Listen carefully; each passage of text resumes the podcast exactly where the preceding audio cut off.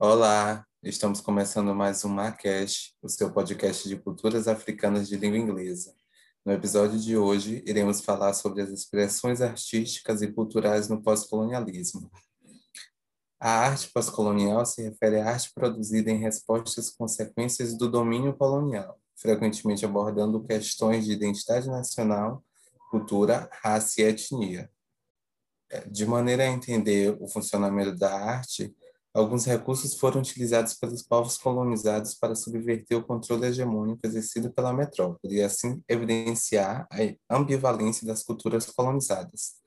Como a mímica pode ser considerada um desses recursos, Emanuel? Mímica é um conceito muito complexo. Mímica é uma palavra que carrega muitos significados, e se a gente for lá no dicionário pesquisar por mímica, a gente vai encontrar expressão, pantomima é, e várias outras coisas que nem sempre vão se encaixar bem na, na visão pós-colonial. E a mímica, ela pode ser vista como negativa quando é uma mera cópia. É, muitos sujeitos colonizados tentaram copiar o poder para acessar o poder.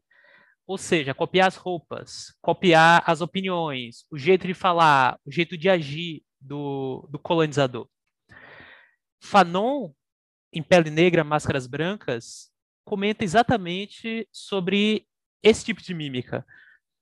Porque ele diz que conheceu muitos martinicanos que foram à Europa e voltaram, né, cheio de afetações e vaidades e que só sabiam falar da Europa como uma experiência transformadora, como se tivessem sido tocados pelo divino com a viagem ao exterior, que foi extremamente enriquecedora, etc.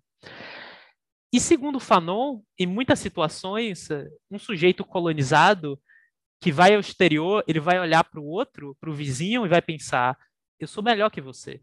Eu sou mais que você. Porque eu fui à Europa. Porque eu sei falar francês, como os franceses falam. Sim, e. Agora sou eu. Sim, e é interessante porque o Hans Fanon foi um dos principais pensadores anticoloniais do século XX, né? Forneceu uma estrutura teórica para interpretar a opressão do indivíduo sobre o imperialismo um elemento significativo de grande parte da arte pós-colonial. Uma influência importante nas ideias de Fanon foi seu professor e mentor, né, o MCZ, que citamos no primeiro episódio do podcast, foi um dos líderes do movimento Negritude. E Fanon analisou os efeitos do colonialismo e da descolonização e o papel da classe, raça, cultura nacional e violência na luta pela libertação nacional. É exatamente isso. Fanon argumenta é, que muitos conflitos identitários foram gerados pelo eurocentrismo, que buscou nos convencer que existe algum tipo de hierarquia das culturas. E ele chama esse fenômeno de psicologia do colonialismo, que é exatamente a forma como os subalternizados são afetados por esses discursos e imposições coloniais. Mas existe um outro tipo de mímica, uma mímica que não é apenas essa cópia crítica dos costumes coloniais. Você poderia exemplificar a produção teórica de Homi Baba? Homi Baba é um nome interessante para começar a discutir sobre essa questão de estratégias de resistência. Porque Baba discute a mímica cultural como uma estratégia para sujeição diante da colonização é, as, que às vezes é vista como uma camuflagem, mas também como uma forma de ruptura com as expectativas. Porque o conceito de mímica, quando formulado por Baba, não é uma mímica subserviente. É uma forma de problematizar os discursos coloniais que foram impostos. E também uma mímica performativa, que explora o fato de que as nossas expressões e a nossa relação com o poder é altamente simbólica. É uma relação baseada em construções artificiais. Então, se alguém acha que o inglês é uma língua superior ao Ibo, por exemplo, é porque essa ideia foi construída e foi implantada nas nossas sociedades. Então é possível dizer que existe mímica no texto literário? E como é que essa mímica surge nesse texto? Olha, em alguns casos, eu acho que a mímica está a um passo da paródia. Porque muitas vezes as estratégias de revide são sutis e em outros casos elas são bem óbvias e chamativas. Tem uma peça de teatro do Wolso Inca que ilustra muito bem isso. É, é uma das cenas de Morte o Cavaleiro do Rei.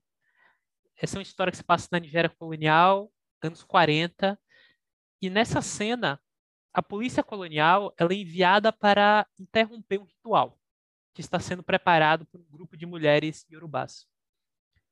Mas essa polícia colonial ela não é composta por homens brancos, e sim por africanos nativos que servem ao governo britânico.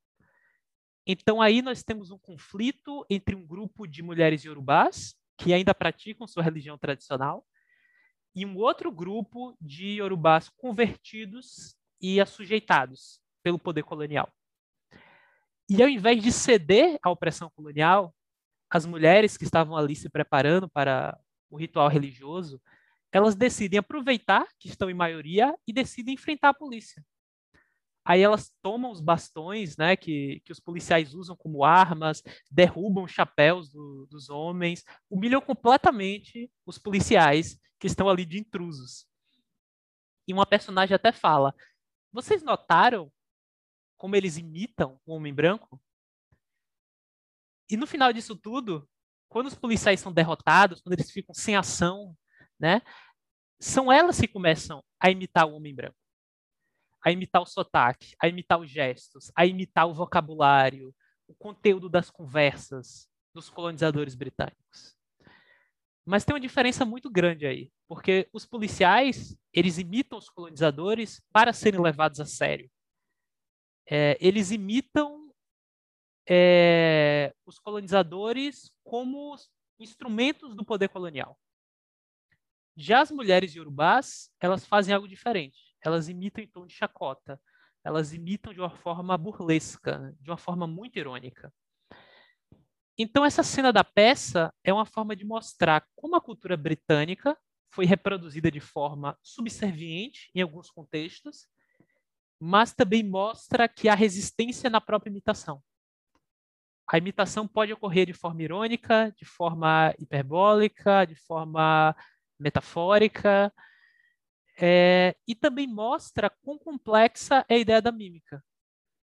Porque aí nós temos a mímica, que é uma tentativa de copiar, que é a mímica dos convertidos e dos assujeitados, é, e que muitas vezes também é uma forma de autopreservação no mundo colonial. E temos a mímica mais próxima do conceito de, de baba, uma mímica que oferece uma possibilidade revolucionária, uma mímica que desestabiliza o entendimento eurocêntrico, que demonstra as incapacidades da própria colonização que faz parte da subversão, faz parte do revide, que é uma forma de criticar e de contestar.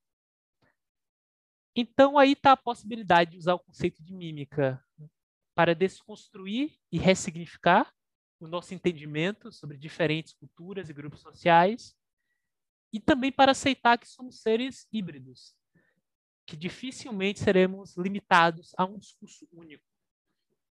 É, Baba diz que a mímica é uma forma de revelar a ambivalência do discurso colonial. Revelar a ambivalência para desfazer a sua autoridade. Porque todo discurso autoritário, todo discurso que almeja ser supremo incontestável, acaba sendo desafiado. Então, nós podemos dizer que essas questões de revide, resistência e subversão surgem com frequência nas literaturas pós-coloniais? Sim, e eu acho que a literatura pós-colonial já veio ao mundo através da crítica e através da subversão. É, o primeiro romance africano a receber aclamação universal, sucesso internacional, foi recorde de vendas, foi O Mundo se Despedaça, do Chinua Achebe. E é um livro que já criou diversos conflitos e discursos e perturbações o Achebe gostava de citar um provérbio Ibo que dizia: Onde quer que algo esteja, alguma outra coisa estará ao seu lado. No sentido de que não existe nada absoluto. Não existe verdade absoluta. Se você proferir um discurso, vai vir outra pessoa bem do seu lado e vai atacar com outro. E é interessante de se observar que nesse livro, O Mundo se Despedaça, ele foi escrito majoritariamente em inglês, com apenas algumas, algumas expressões em Igbo no texto, né?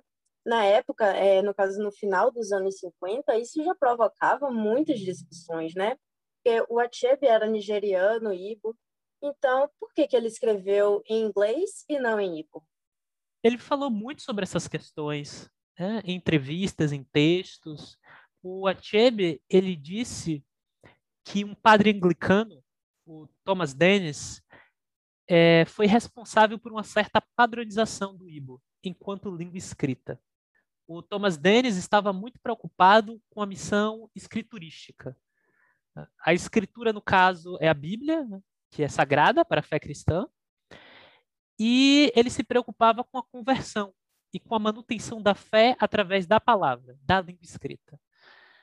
Então ele se perguntava: como é que eu vou levar a Bíblia a essas pessoas que não sabem inglês? Então Denis ele publicou uma gramática do Ibo e ele também foi a primeira pessoa a traduzir a Bíblia para a língua Ibo, com a intenção de ser um recurso para aquelas pessoas que não dominavam o inglês. E durante esse processo, o Thomas Dennis teve uma vontade muito forte de uniformizar o Ibo. Porque até então, o Ibo era uma língua predominantemente oral, formada por muitos dialetos distintos, e não estava presa a essa visão normativa, é, a essa visão homogênea, cheia de regras que nós temos em relação à língua escrita.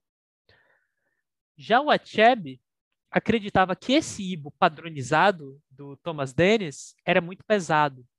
Ele dizia que a língua não cantava, né? não tinha aquela naturalidade, aquela flexibilidade da língua oral. Então, esse foi um dos motivos para escrever romance em inglês, porque o inglês, ao contrário do Ibo, já estava adaptado à norma escrita. E aí tem a, a segunda questão, como falamos no episódio passado. O inglês também estava adaptado às expectativas do mercado literário internacional. O Achebe vai dizer que o inglês é a língua da própria colonização, mas que também é uma arma. É uma arma que pode ser utilizada para recuperar o que é nosso. Ou seja, através desse inglês subvertido, desse novo inglês, que alguns povos africanos podem se opor à colonização e até resgatar a sua cultura e a sua história. Então, gente, esse foi mais um Macast. Esperamos que tenham curtido. Interajam conosco no Instagram, arroba projeto.